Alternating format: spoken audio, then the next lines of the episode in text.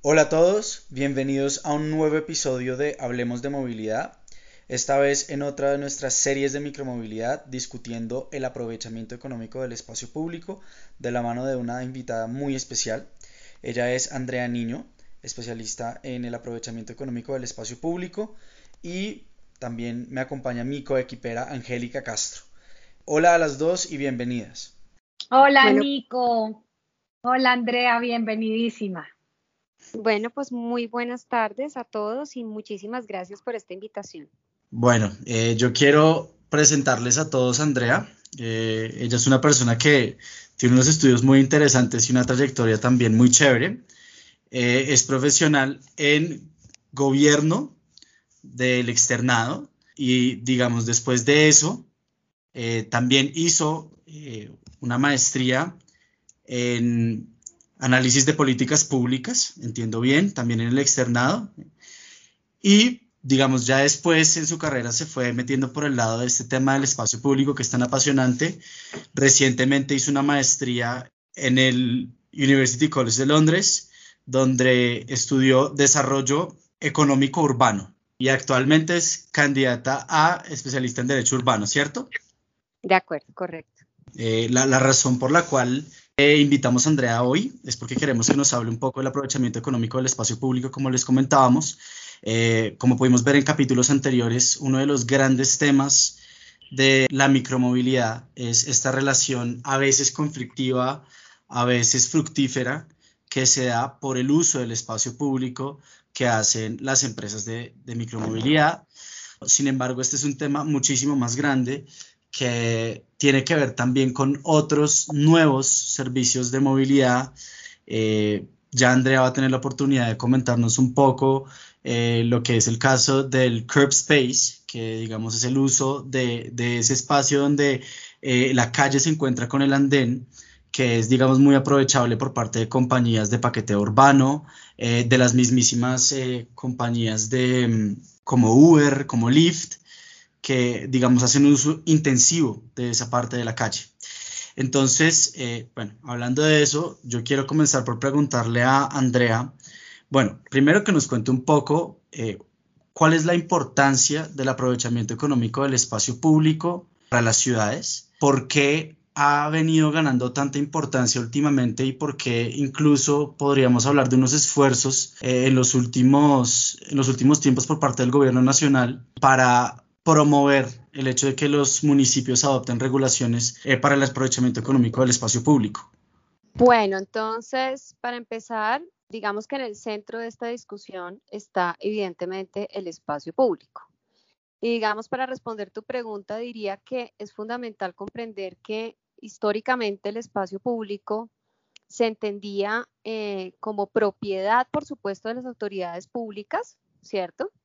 Pero en la medida en que ese espacio público ha tomado, digamos que un rol diferente en las ciudades y un papel muy importante, digamos que esa, esa propiedad pública ha venido evolucionando. ¿Para qué? Para admitir, digamos, diferentes esquemas en la administración de ese espacio público, por una parte, y en aceptar incluso espacios públicos que son de propiedad privada. De tal manera que hay que comprender que ese concepto ha venido evolucionando y en ese contexto eh, hay otras formas de verlo. En el centro del debate está, digamos que una posición según la cual el espacio público debe ser mm, de todos y con mucho, con mucho temor a que, evidente, a que cualquier eh, forma de administración por parte de particulares eventualmente se vea como una privatización del espacio público, ¿cierto? Y por otro lado, digamos, hay otra posición en donde se entiende el espacio público de nuevo como algo que evidentemente es de todos, pero que en la medida en que las ciudades en el mundo, la mayoría, no tienen los recursos suficientes para mantenerlo y preservarlo, se requiere esa alianza con los particulares a través de diferentes esquemas de administración para que se generen recursos y estos recursos vayan a mantener y a conservar el espacio público. Eh, ¿Por qué es importante este, este instrumento para las ciudades? Porque evidentemente es un instrumento de gestión y de financiación del espacio público, por una parte. Es decir, cuando en un marco regulatorio, para no hablar de una, de una ciudad en específico, cuando un marco regulatorio permite que se entregue a terceros el espacio público para ser administrado, se generan unos recursos. ¿Y se generan por qué?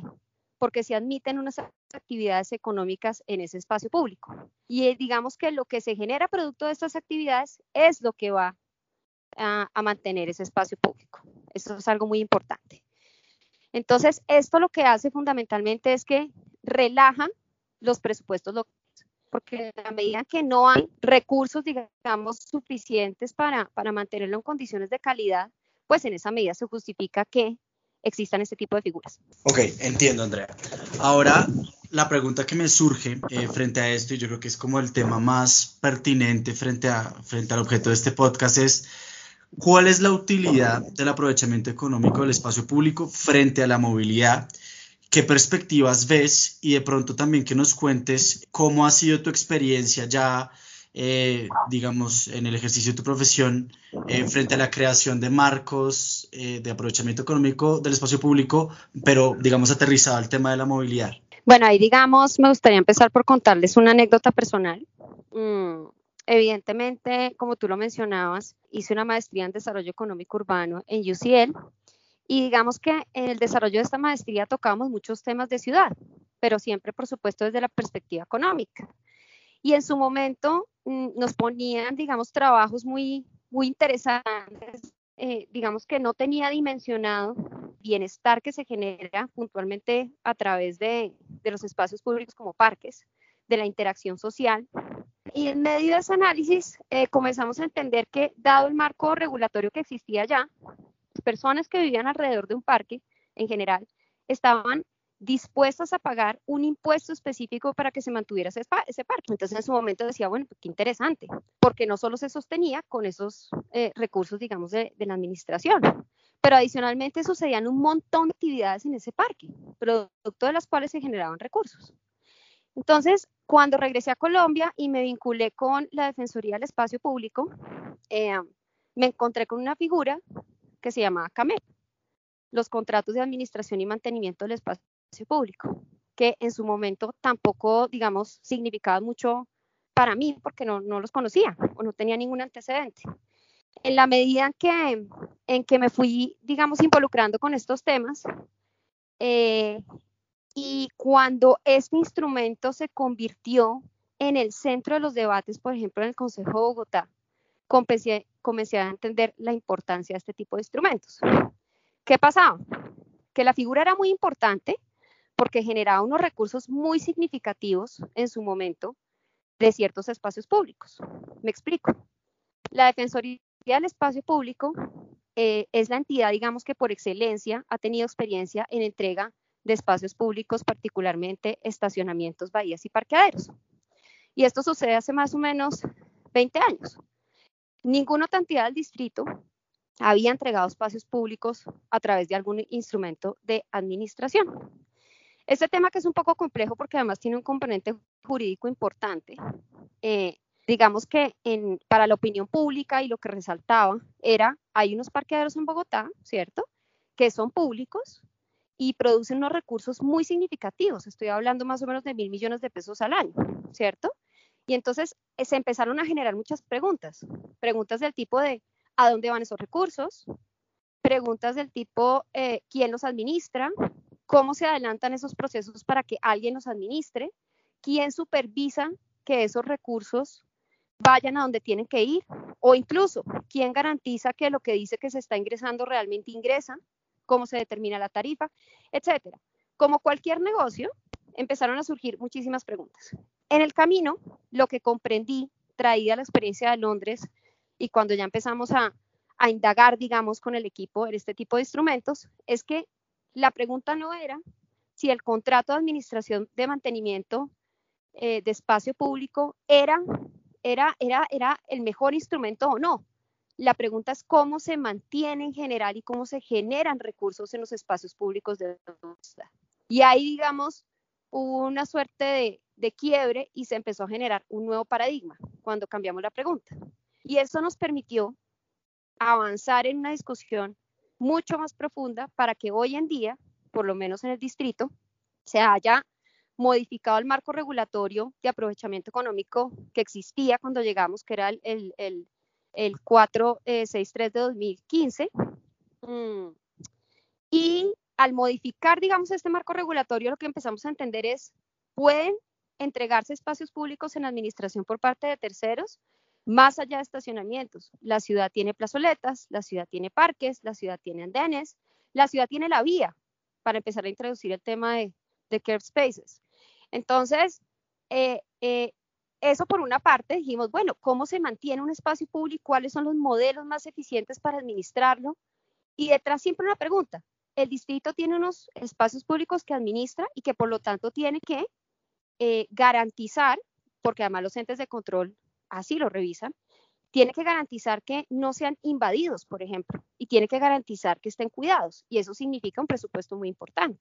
Entonces, ¿Cuál es esa administración eficiente? La administración eficiente es si yo puedo entregarle a un tercero o puedo hacer una alianza con un particular, no para que lo privatice, o no para que lo privatice, para que lo administre, para que administre ese espacio público, se generen actividades económicas y con esos recursos se mantenga el espacio público, pues por supuesto que es una, un complemento muy importante a ese deber que tiene el Estado de proteger el espacio público. Dicho esto, pues eh, ese marco regulatorio, la mirada que le dimos en su momento es, no puede ser algo estático porque la ciudad es dinámica y tiene que admitir varias actividades. Y lo que tiene que permitirse es que todo suceda en una ciudad, pero que suceda de manera regulada, que suceda con unas reglas claras, con unos protocolos, que, las personas, digamos, que adelanten una actividad económica sepan eh, qué pueden hacer, dónde lo pueden hacer, cuánto tienen que pagar, y cómo lo pueden hacer. Este tema detrás, por supuesto, también tiene un, componente institucional complejo, para poner el caso de Bogotá, porque el espacio público, eh, aunque para el peatón, el ciudadano de a pie, es uno solo, eh, en términos institucionales está fragmentado.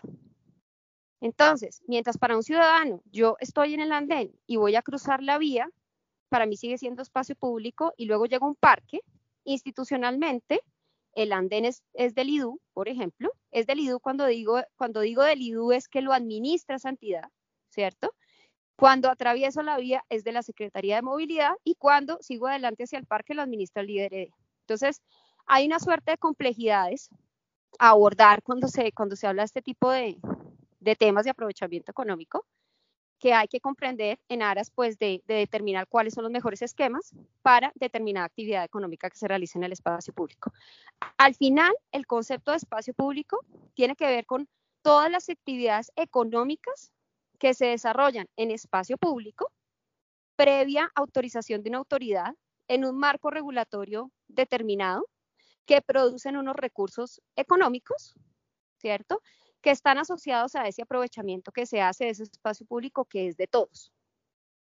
Ese es básicamente como el concepto. Ok. Andrea, nuestros invitados anteriores, que es gente en general de la industria, la micromovilidad, gente que está, digamos, eh, con este negocio de las patinetas para, para alquiler, nos, han insistido, digamos, en que estas, estas retribuciones que les exigen las ciudades a estas empresas por el, por el aprovechamiento económico del espacio público realmente les suman una complicación a sus modelos de negocio que hace que ellos no, las puedan enfrentar. Incluso eh, el, ex CEO de Lime nos contaba que eh, desafortunadamente por esa razón ellos tuvieron que salir de Bogotá. Entonces yo te quiero hacer la siguiente pregunta. ¿Qué tan viable desde el marco legal actual es que las remuneraciones por el uso del espacio público puedan consistir, uno, en datos, ¿sí? en datos que generan estas aplicaciones, y dos, ¿cómo ves o, es viable que en algún momento, digamos, esa remuneración eh, por, el aprovechamiento económico del espacio público eh, se puedan también entender en términos de beneficios de movilidad para la ciudad? Eh, pues teniendo en cuenta que estas empresas a la larga prestan un servicio que le permite a la gente movilizarse de una forma, digamos, activa, sostenible, que hace un uso razonable del espacio público y que finalmente hay toda una serie de políticas públicas que están orientadas hacia, la, hacia que la gente se, se baje del carro y comience a usar patinetas, comience a usar bicicletas. Em, ¿cómo, ¿Cómo ves eso? Pues em, para empezar, el tema del modelo de negocio. Efectivamente, como tú lo mencionas, esto es algo crítico y pues depende de, la actividad. En Bogotá puntualmente, cuando se, se hizo o se intentó hacer un, avance muy importante en esta materia, puntualmente en lo que tiene que ver con patinetas y con alquiler de bicicletas, eh, pues el principal, digamos, obstáculo es que no había un referente en Colombia eh, que tuviese la administración para poderlo comparar con algo que permitiera saber en qué rango se encontraba de lo óptimo, si así, si así, si, así se puede decir. Entonces, efectivamente, mm, esto es uno de los mayores retos y es comprender el modelo de negocio que tienen los privados para poder llegar a un acuerdo. Pero efectivamente es un gran reto porque hay que un poco comprender la perspectiva que tienen los dos actores. La administración siempre, de cara a la ciudadanía, va a tener que garantizar, uno, que tiene una figura jurídica, cualquiera sea, que le garantice que se van a cumplir una serie de obligaciones. Entonces, primer reto es encontrar cuál es el mejor vehículo jurídico que va a permitir esa alianza entre el Estado y unos particulares. Lo segundo es la actividad en sí misma, ¿cierto? Porque eh, cuando estamos hablando de, micromovilidad, es muy diferente a, por ejemplo, cuando permitimos una, una instalación de un mobiliario eh, multiservicios, puedo decir cualquier cosa, un café, porque mientras el café está en un lugar, en un espacio público que puede ser valorado cuánto, eh, cuánto eventualmente puede cobrar la entidad administradora por el uso de ese espacio público. En el caso de la micromovilidad, pues eh, como su nombre lo dice, pues se está, moviendo por diferentes espacios públicos, ¿cierto? Entonces viene el segundo reto y es que se cobra. Se cobra el estacionamiento o el uso en donde están las patinetas o las bicicletas o se cobra el rodamiento por el uso en vía entonces, es otra complejidad. Lo tercero, lo tercero es cuando, cuando se hace el cobro, y digamos esto fue parte de una gran discusión que hubo en el distrito, es cuánto se debe cobrar y por qué. Es decir, qué variables hay que tener en cuenta cuando uno cobra por el espacio público. Que, ojo, es muy diferente un arrendamiento, porque recordemos que constitucionalmente, artículo 63 de la Constitución, el espacio público es inalienable, inembargable e imprescriptible. Entonces el arriendo no cabe. Aquí lo que se está haciendo es efectivamente el Estado, ¿cierto? Que está a cargo, digamos, de esos inmuebles, lo que está permitiendo es el aprovechamiento y a cambio está recibiendo una contribución por parte de un particular que está destinando, que está destinando a un propósito y es a mantener el espacio público. Digamos que el tercer reto es este, es, es determinar asociado a la actividad cuánto, cuánto se debe cobrar y qué variables tener. Inicialmente uno dice, eh, cuando se paga por el espacio público, se paga primero porque eh, le está generando una externalidad al resto de los ciudadanos, sea porque en ese momento no pueden usarlo o porque lo pueden usar pero parcialmente, etcétera, por cualquier externalidad que se esté generando. Entonces, a eso digamos que en parte eh, corresponde o así se valoró en el caso de Bogotá, porque evidentemente pues puede haber diferentes análisis para determinar cuál es el, cobro del espacio público. El cuarto reto, diría yo, es em, generar esos protocolos, entendiendo que la administración de nuevo tiene que garantizar a la ciudadanía que la actividad segura. Entonces, en el caso de las patinetas, pues eh, como todos lo saben, pues ha habido un gran debate a nivel mundial y de hecho en su momento en España fueron prohibidas, eh, justamente porque, porque digamos que era muy difícil controlar los accidentes que podían ocurrir por cuenta de la actividad. La administración tiene que curarse en salud en generar unos protocolos que garanticen la seguridad de la ciudadanía. Y por último, digamos, mencionaría el seguimiento, y es Contamos en Bogotá, por ejemplo, con los mecanismos eh, para ubicar las patinetas y saber qué hicieron lo que dijeron que iban a hacer. Entonces, hay otro reto y es eso, cómo, cómo garantizar la supervisión de, un, de una eh, alianza de este tipo para no casarnos con una figura jurídica. Entonces, al final es un tema complejo y como en Colombia, evidentemente, como tú lo mencionas al comienzo, es un tema incipiente, por una parte se generan muchas inquietudes, por otra parte eh, no es fácil comenzar a desarrollar estos protocolos. Entonces, como cualquier nuevo proyecto, hay, hay falencias y hay, y hay primeras apuestas y pues de todo hay que aprender. Por otra parte, en el tema de los datos, en Bogotá, puntualmente en el marco regulatorio, previmos que el pago pudiera ser también en especie. Y esto es importante porque, como tú lo mencionas, puede que no se trate solamente de un pago. Aquí de lo que se trata es cómo gana la ciudad. De eso es lo que se trata. Y de hecho, en Bogotá, cuando, cuando se proponía una nueva actividad, tenía que pasar por el, por la Comisión del Espacio Público, por la Comisión Intersectorial de Espacio Público, cuya Secretaría Técnicas de la Defensoría, pero donde estaban o tenían asiento el resto de entidades del distrito. Entonces, siempre había un análisis de costo-eficiencia, pero, pero por supuesto de qué tan beneficioso es que esa actividad se acepte o se, o se incorpore al marco regulatorio y con qué reglas. En ese marco regulatorio efectivamente se incluyó el pago en especie y en muchas actividades se permitía. Entonces, eh, cuando tú mencionas los datos, pues no solamente hablamos de pago en especie, sino algo que es hoy día fundamental para las ciudades. Y es el tema efectivamente de los datos que, que tienen un valor, diría yo que de los más significativos para una ciudad. Entonces, por supuesto que uno podría involucrarlo en un modelo eh, a futuro en donde por una parte se resolvieran los problemas de movilidad o se, o se contribuyera a resolver este tipo de problemas a través de la micromovilidad y donde los privados estuvieran dispuestos a aportar unos datos que serían absolutamente beneficiosos para la ciudad. Digamos, no hay algo que sea inflexible para adoptar ese tipo de esquemas.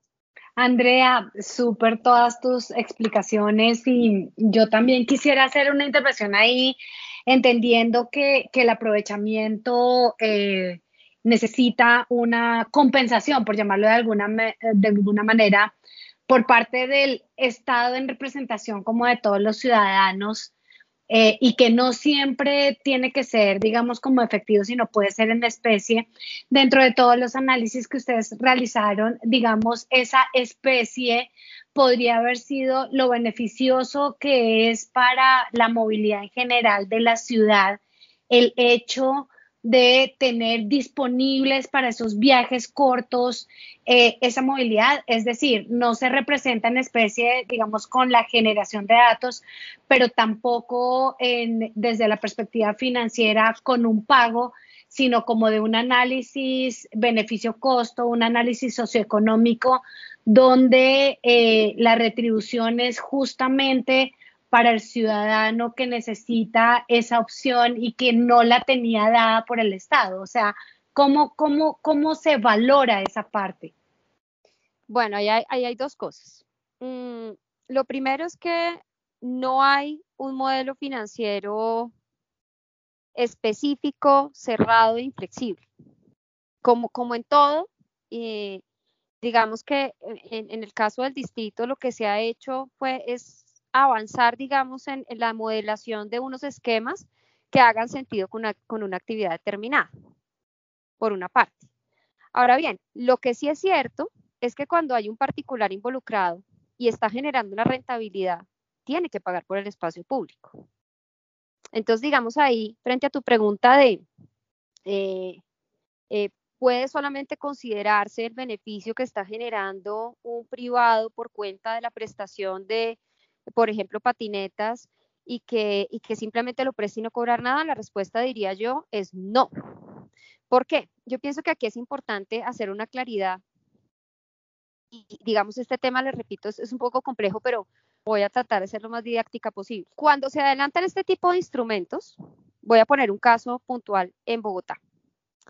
Si se tiene un contrato de administración y mantenimiento del espacio público eh, en un estacionamiento, ¿qué es lo que pasa?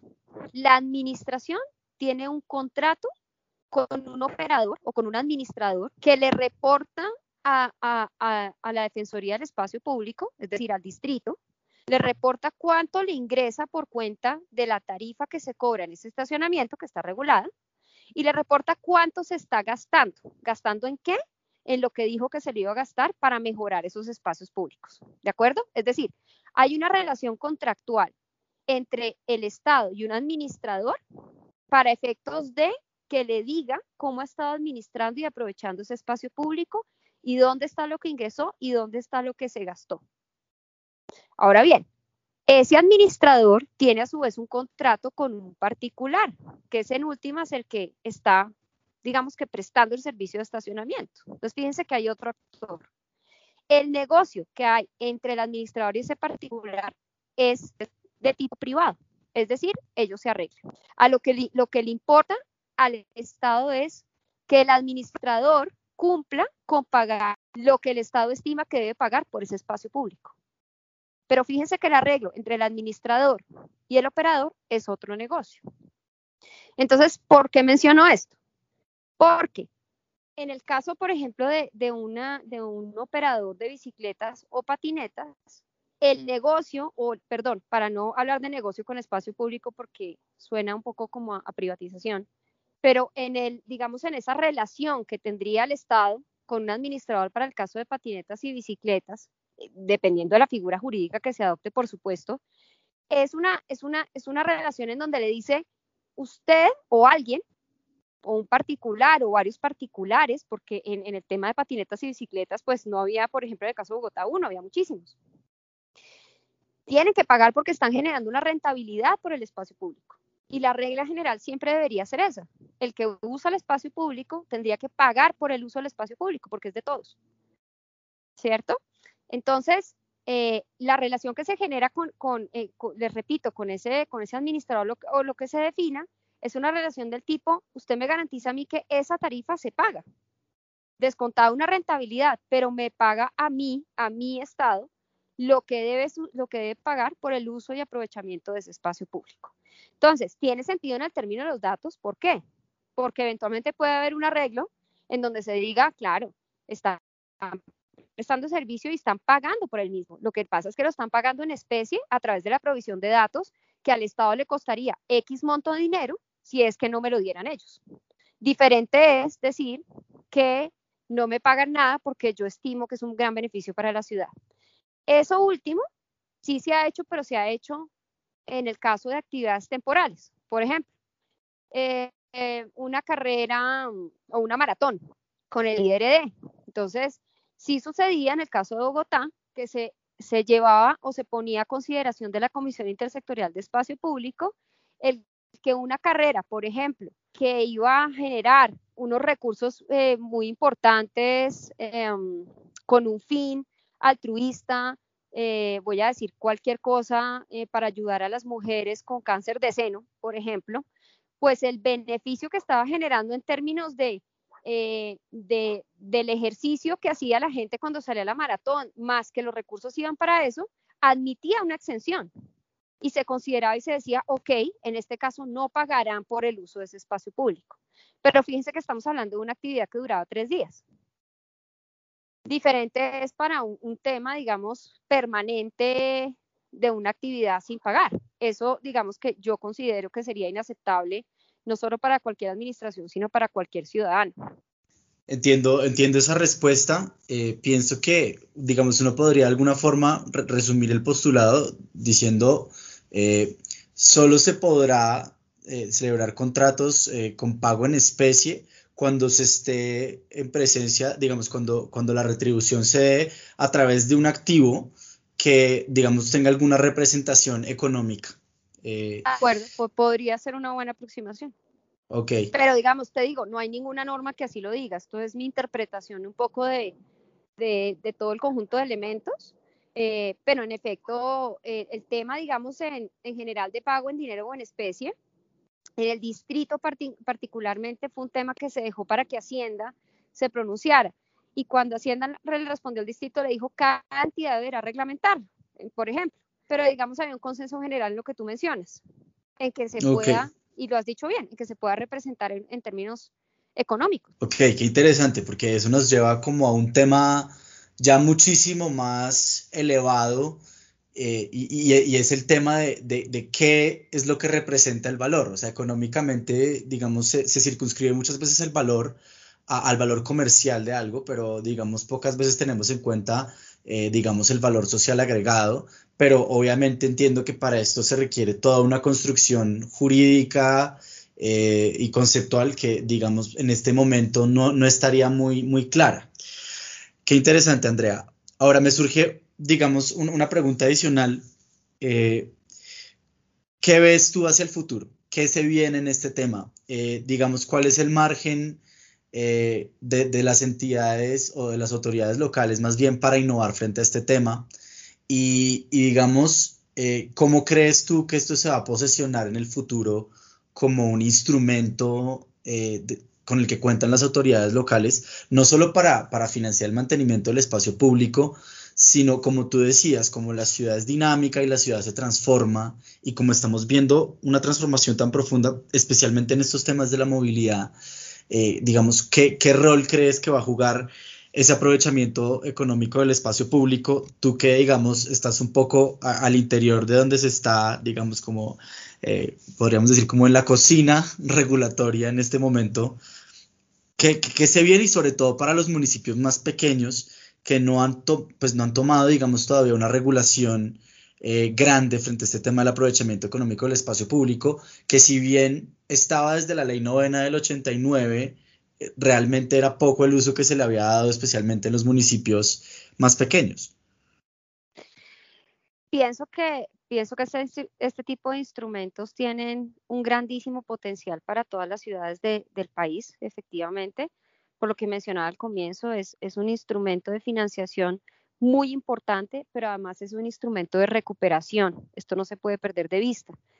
Eh, una de las cosas que encontramos en el trabajo en el distrito es que las zonas que están deterioradas, las zonas que están ocupadas indebidamente, las zonas que están aprovechadas económicamente de manera indebida, eh, la solución más que, más que los instrumentos o las medidas policivas está en manos de la misma comunidad, de los mismos ciudadanos, de manera organizada.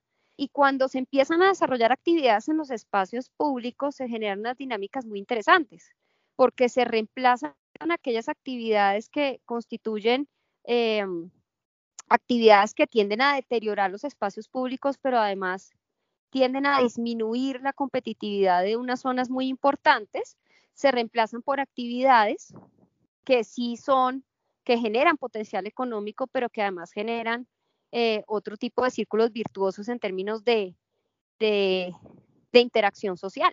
Y eso es muy importante.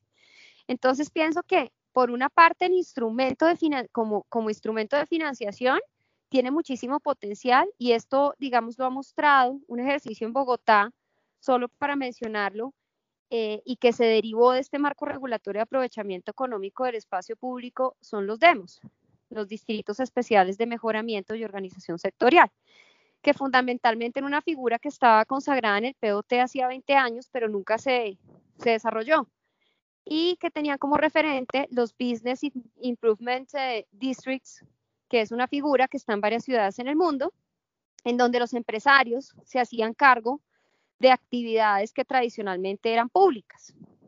Entonces, tomado ese referente, se desarrolló en Bogotá y, y, se han, digamos, generado unas experiencias muy importantes que lo que han mostrado es, primero, que los instrumentos pueden ser mucho más ambiciosos en términos de el potencial económico que tienen. Es decir, en un DEMUS, que no es otra cosa que la entrega de un conjunto de espacios públicos a un tercero para que los administre, genere actividad y con esos recursos que se genere un proyecto para mejorar ese entorno en particular, digamos que eh, se potencia muchísimo el aprovechamiento económico porque ya no estamos hablando de un estacionamiento, estamos hablando de un andén, estamos hablando de la vía, estamos hablando de todo. Entonces, si en un polígono de la ciudad confluyen las, el alquiler de bicicletas, las patinetas, pero además hay una, un café, eh, por ejemplo, que se permite, eh, como el tostado que está en el Parque Bicentenario, pero adicionalmente se hacen ferias y se paga por eso, o también se permite eventualmente unas, unas ventas como tenemos en Usaquén, ¿cierto? Eh, con, con todas las, los que antes eran vendedores informales, pero que en su momento hicieron un contrato con el distrito para, para hacer una feria puntual, etcétera. Eh, o la instalación de un MUPI de publicidad. Si todo eso que sucede en una ciudad empieza a generar unos recursos, pues por supuesto que el potencial económico es gigantesco. Como potencial de instrumento de recuperación, ya lo mencioné, es muy importante. Y por último, para generar proyectos integrales, como en el caso de los demos que les menciono, eh, pues digamos es, eh, es la mejor apuesta de generar ciudad, porque primero se genera un capital muy importante en términos de los ciudadanos para que aprendan a valorar el espacio público y para que aprendan a, vincularse o a, o a complementar las acciones del distrito. Entonces, eso fortalece muchísimo ese vínculo entre el ciudadano y el espacio público. Claro, definitivamente el espacio público, pienso que durante los últimos años para muchos ciudadanos se ha convertido como, como una arena de batalla, de alguna forma. Y lo, lo importante de este tipo de instrumentos y de otro tipo de políticas públicas es que nos volvamos a sentir dueños del espacio público y yo pienso que en la medida en que nuestros espacios se hagan más habitables y que nos veamos un poco más forzados de volver al espacio público, porque yo creo que digamos uno de los cambios que se está dando ahora es que con todas las restricciones que están surgiendo para el uso del carro, la gente está volviendo a la calle y volver a la calle a través de micromovilidad o simplemente a través de caminar, por ejemplo, eh, nos está llevando a que pues digamos, hay una importancia en, en, en, hacer un mejoramiento estético de esos espacios, pero también de un mejoramiento funcional que a la larga eh, yo creo que pues va a repercutir en la, en la felicidad de todos, ¿no? Un buen espacio público nos llama a estar afuera y, a compartir con otras personas. Bueno, yo creo que Andrea nos llevó de la mano en esta discusión, nos planteó cuáles son los retos, nos contó qué es lo que se viene, qué se está cocinando, digamos, regulatoriamente eh, frente a este tema del aprovechamiento económico y también nos dio una muy buena eh, perspectiva, digamos, de alguien que está dentro de cómo se percibe el aprovechamiento económico frente a la movilidad y particularmente frente a la micromovilidad, que es el propósito de estos temas que estamos tratando en el podcast, en estas series de micromovilidad. Quisiera, digamos, agradecerle a Andrea por haber estado con nosotros, por haber compartido este espacio. Em, creo que desde Hablemos de Movilidad, creemos que esto es un gran aporte, creemos que, que, que este tema del aprovechamiento económico es central es tal vez de los más importantes frente a la micromovilidad y para la movilidad en general. Entonces, bueno, de mi parte quería despedirme. No sé si Angélica quiera agregar algo. No, pues solamente un agradecimiento muy grande, Andrea. Eh, el tema de espacio público yo creo que daría para muchísimos programas. Aquí, como dijo Nico, eh, quisimos eh, focalizarlo muchísimo más eh, frente al tema de la micromovilidad y eso también lo restringe frente a espacios que, que, que, son como más cercanos a los andenes, sabiendo que espacio público es un montón de cosas gigantescas y a uno le quedan, incluso en ese tema de aprovechamiento, eh, ciertos eh, temas que tú tocaste tangencialmente, como el tema del mercado de las pulgas de Usaquén y ese tipo de cosas, pero solo un agradecimiento porque frente al tema de la micromovilidad y el tema de, eh, digamos, voy a llamarlo explotación comercial, que, que, entiendo que por ser público no te gusta tanto esa expresión, lo entendemos aún mejor con todas las complicaciones normativas que tiene todo esto, nos queda bastante claro cuál es eh, eh, el enfoque. Entonces, un agradecimiento a ti y esperamos que con relación a espacio público, que hay montones de cosas en la movilidad también, como por ejemplo los paraderos y los puentes peatonales y ese tipo de cosas, te volvamos a tener en el programa. Andrea, muchas gracias. Pues Angélica, muchísimas gracias a ti y a Nicolás. Eh, solamente un comentario final para, para, para no dejar preguntas abiertas y es sobre la regulación. Efectivamente, para conocimiento de todos, hay una, una ley expedida recientemente, es la 2037 de 2020, y en su artículo tercero, pues le da el mandato al gobierno nacional para definir los objetivos eh, de la política en temas de administración y aprovechamiento económico del espacio público. Entonces, digamos, es un tema que, que efectivamente tendrá que reglamentarse y que abordará pues temas tan complejos como los que tocamos y adicionalmente los temas de conflicto en el uso por el espacio público, que no solamente están dados por los vendedores informales, ¿cierto? Sino también tensiones como las que tiene el vehículo con el peatón o u otro tipo de ocupaciones indebidas. Entonces, el tema, por supuesto, es, es, eh, es bastante complejo y tiene muchos matices mm, y se suscitan muchas preguntas alrededor de esto, como les mencionaba al principio, por, porque se puede entender como privatización, cuándo y hasta dónde es correcto que un particular haga B o C, etcétera. Aquí lo importante es tener en cuenta que la jurisprudencia en Colombia ha aceptado que se pueda entregar en administración el espacio público a terceros, dejando claro que esto no constituye en ningún caso un contrasentido con, eh, con el artículo constitucional según el cual el espacio público es inalienable.